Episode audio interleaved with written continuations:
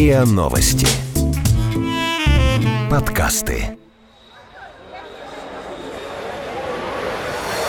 What, seriously? أنت تمزح ¿Yo? ¿Qué me estás contando? Macul? Are you serious? No, I don't believe it. Plaisante What's going on? Gender war? No way.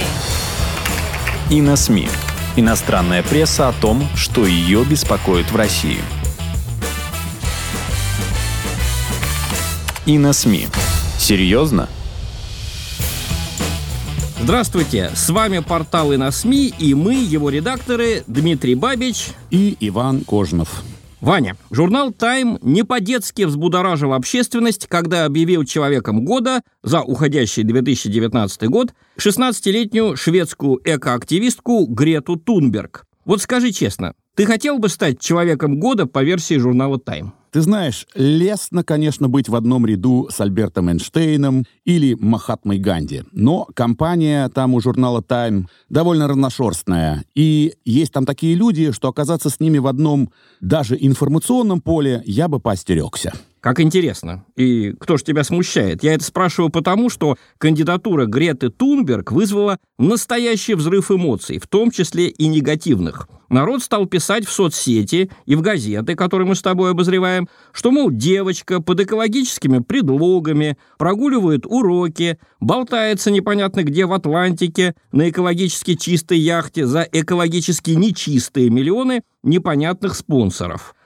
а вы, авторы журнала «Тайм», это народ говорит, да, делаете ее человеком года, героиней, которой все хотят подражать. Мне кажется, здесь мы имеем дело с непониманием самой задумки основателей журнала «Тайм». Их люди года — это далеко не всегда положительные персонажи. Человеком года в 1938 году стал, например, Гитлер, а в 1942 Сталин. Человеком года в 45 году стал сбросивший как раз в том году бомбы на Хиросиму и Нагасаки президент Труман, президент США.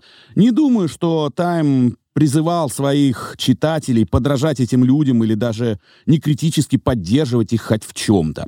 Просто это были факты. Гитлер в 1938 году захватом Австрии и Чехословакии повлиял на мировую историю, на ход событий. Сталин это сделал, повлиял на мировую историю в 1942 году. А применение Труманом ядерного оружия в 1945 во многом определило и ход холодной войны, и нашу сегодняшнюю жизнь. Атомная бомба тогда напугала всех. Так вот почему ты не хочешь быть с этими людьми на одном даже информационном поле. Ну да, Сталин, Гитлер, компания та еще. Но все же, мне кажется, интеллектуальный уровень редакторов журнала «Тайм» менялся со сменой поколений, и вряд ли нынешние редакторы гордятся выбором своих предшественников в 1938-м, когда вот как раз человеком года был объявлен Гитлер. Я обратил бы внимание, что в 93 году, когда Нобелевский комитет буквально на руках носил своих новых лауреатов Нобелевской премии мира, Ясера Арафата и израильского премьера Ицхака Рагбина, редакторам журнала «Тайм» хватило прозорливости не помещать фото на обложку ни Арафата,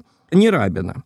Ведь потом заключенные в норвежском Осло соглашения, как раз заключенные израильтянами и тем самым Арафатом, эти соглашения потом не сработали. Напротив, многие историки считают, что создание в соответствии с этими соглашениями палестинской автономии как раз и вызвало две последующие интифады. Интифады, напомню, это мощные палестинские восстания, которые сопровождали жертвами с обеих сторон и которые, конечно, не прибавили популярности ни Арафату, ни Рабину. Тайм тогда, в 93 году, объявил людьми года всех тогдашних знаменитых миротворцев. В их число входили и Арафат, и Рабин, а также южноафриканцы Нельсон Мандела и Фредерик де Клерк, последний президент режима апартеида, которого называли южноафриканским Горбачевым. Ну, Горбачев, кстати, сам становился человеком года по версии «Тайм». Причем дважды, в 87 и 89 годах, как раз когда в Советском Союзе реально становилось нечего есть, как ты помнишь. Да. Так что это, я бы сказал, часть тактики журнала «Тайм». Вы вот этого человека ненавидите, он вас раздражает, а мы-то его как раз и считаем самой важной фигурой нашей эпохи. Ну, если речь идет о раздражении, то с Гретой Тунберг Тайм попал прямо в яблочко. Разреши процитировать тебе, что написала об этой шведской экоактивистке явно раздраженное ей американское издание National Review. Вот как издание описывает ее обращение к Организации Объединенных Наций. В своем обращении Генеральная Ассамблея ООН Подростковая звезда зеленого движения устроила разнос мировым лидерам. Цитируем. «Вы еще надеетесь на молодежь? Да как вы смеете? Своим пустословием вы сломали мое детство и отняли мои мечты. Меня вообще здесь быть не должно. Мне надо ходить в школу на другом конце океана», продолжала метать громы и молнии госпожа Тунберг. Что ж, предлагает американский журнал National Review, решить эту проблему проще простого. Для начала не стоило пускаться в двухнедельное рекламное путешествие через Атлантику на яхте в качестве пиар-хода на показ отказавшись от авиаперелета. Далее продолжает National Review. Грета Тунберг – лицо молодежного движения против изменения климата. Это они проводили на прошлой неделе всемирную климатическую забастовку. Однако продвигают и восхваляют это движение взрослые, причем в своекорыстных целях. Конец цитаты из американского издания National Review. Мне кажется, автор National Review здесь поднимает тему, которую еще в 90-х затронул в американской прессе покойный американский дипломат Джордж Кеннон, бывший не только послом, воевавшим с нацистами СССР, но и замечательным культурологом и писателем. Кеннон заметил, что люди инстинктивно верят в библейские мудрости. Уста младенца глаголят истину. И когда эти уста глаголят что-то по телевизору... Сегодня, да? В наше время. Да. Людям очень хочется поверить не только в то, что это правда, но и в то, что ребенок говорит это по собственному разумению, без подсказок взрослых и их наущений и других манипуляторов. Но это далеко не всегда так бывает. При этом, я бы отметил, манипуляторы охотно накидываются на тех, кто этим самым устам младенца дерзает не поверить.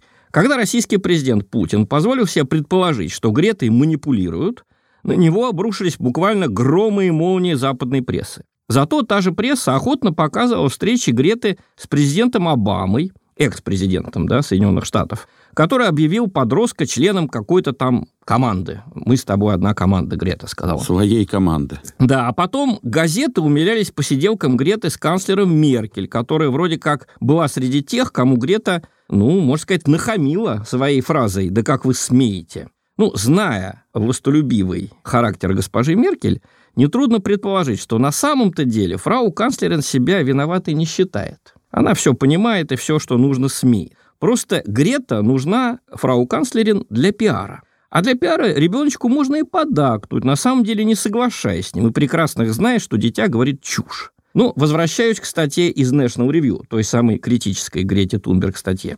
Если кто и сломал 16-летней шведке детство, то точно не воротилы Соул-стриты в Нью-Йорке. Просто молодежные экоактивисты вбили себе в голову, что взрослые их предали, в своей речи в ООН Грета Тунберг высказалась со своей обычной прямотой обвинителя. «Вы нас подводите, но молодежь уже начала понимать ваш обман». Конец цитаты Греты Тунберг. И далее комментирует National Review. Вот это смехотворно. Детей мы не подвели ни в чем, ни по одному из параметров социального и экономического благосостояния. По данным сайта Human Progress, ожидаемая продолжительность жизни с 1981 по 2015 год выросла с 63 лет до 71 года. В 1981 году начальную школу заканчивали 80% детей нашей планеты, а в 2015 – 90%. Те же благоприятные тенденции наблюдаются в отношении голода, эксплуатации детского труда, уровня грамотности и так далее. Даже если изменение климата окажется трудной проблемой, отмечает журнал National Review, то для борьбы с ним у современной молодежи будет больше ресурсов и технологий, чем у любого из прежних поколений. Конец цитаты. Ну, давай задумаемся. Грета Тунберг несправедливо обвиняет лидеров всех государств мира, в том числе и госпожу Меркель, а Меркель с ней все-таки встречается. В чем тут парадокс, Дима?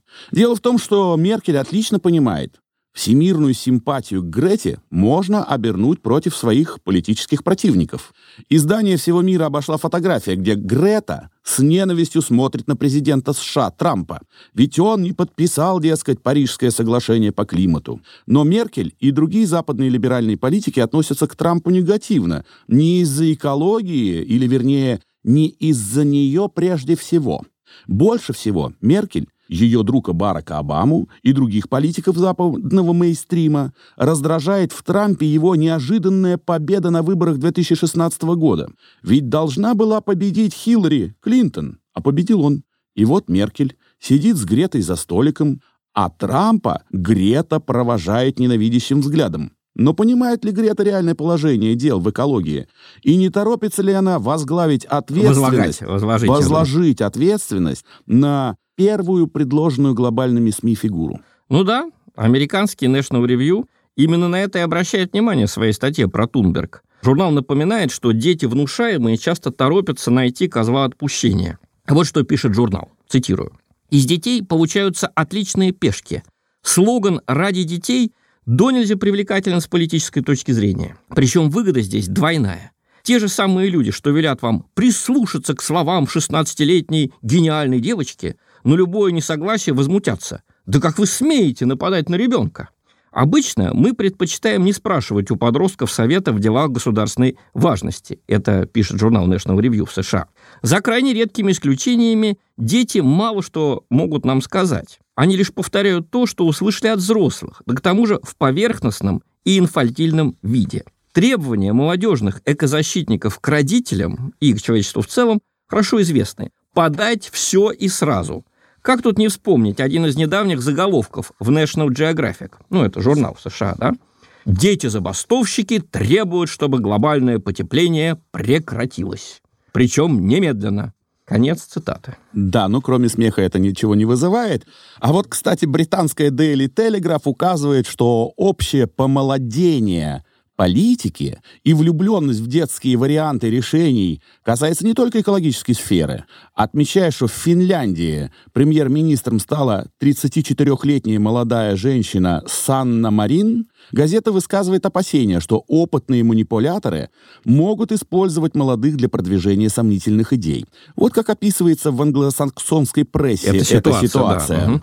Яростно топача ногами, дети искренне полагают, что явление планетарного масштаба можно остановить в одночасье. Стоит лишь взрослым озаботиться проблемой всерьез. Можно, например, резко сократить количество выбросов углекислого газа в атмосферу. Дети по своему обыкновению в расчет не берут такие скучные вещи, как стоимость сокращения таких выбросов. Да и кто их будет винить? Они же дети. Конец цитаты.